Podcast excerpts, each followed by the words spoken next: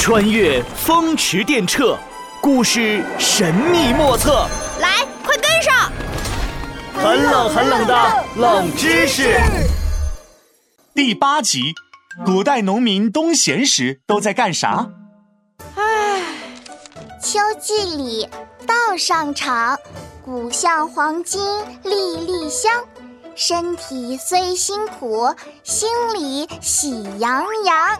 嗨嗨，哎，你咋了，闹闹？作业太多了，身体很辛苦，心里惨兮兮。哎呀，行了，别抱怨了。冬季里雪初晴，新制棉衣暖又轻。一年农事了，大家笑盈盈。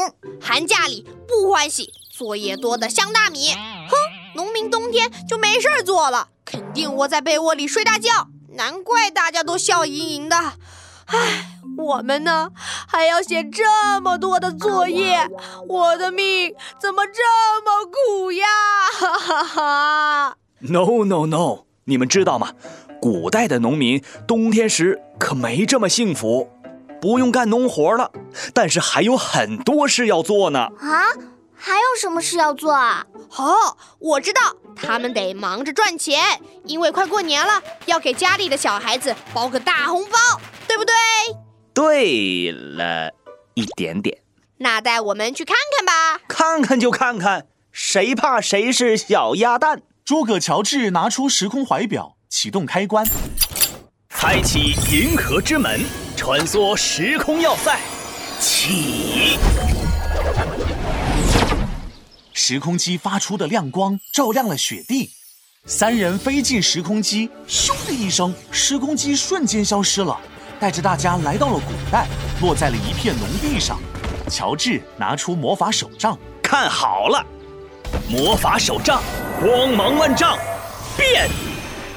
魔法手杖绽放出几道金光，打在三个人身上，一眨眼，三人纷纷随着光芒消失了。诸葛乔治。变成了一个卖炭翁，他还是跟往常一样，从山上捡了一堆柴火下来烧炭。到了晚上，就背着刚烧好的木炭出了门卖炭喽。卖炭翁从村里慢慢走到了大街上，他是附近的农民，趁着入冬出来卖炭补贴点家用。只见他满头白发，身上只穿了一件衣服，卖炭喽。唉。天如果再冷点就好了，这样我就可以多卖点炭了。卖炭喽，卖炭喽！一包炭只要一文钱，卖炭喽！冷风呼呼的刮着，街上的行人三三两两，都没有一个人买炭。而这时，路边的一间草屋里，王静静变成的书生正在家里一边推着磨盘磨米粉，一边高声朗读：“子曰：‘学而时习之，不亦说乎？’有朋自远方来。”磨盘转动的声音简直比书生的声音还大，但丝毫不影响书生专心读书。明年春闱，我一定要考个好成绩。书生口中的春闱呢，就是古代科举制度中的考试，在每年的农历二月举办，而且要连考九天。所以这些读书人呢，平时都在田里忙着干活，趁着入冬了，家里的农活忙完了，就挤出时间来读书备考。上学了，上学了！就在同一天，村里专门在冬天开办的学堂也开学了，小孩子都跑来上学。闹闹变成了一名农家孩子阿朱。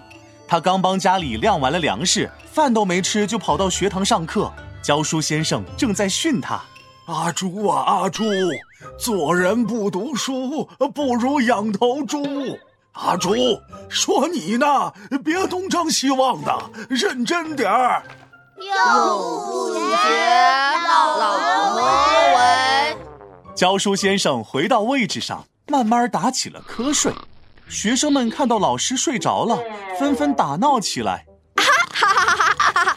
来呀，来追我呀！你别跑！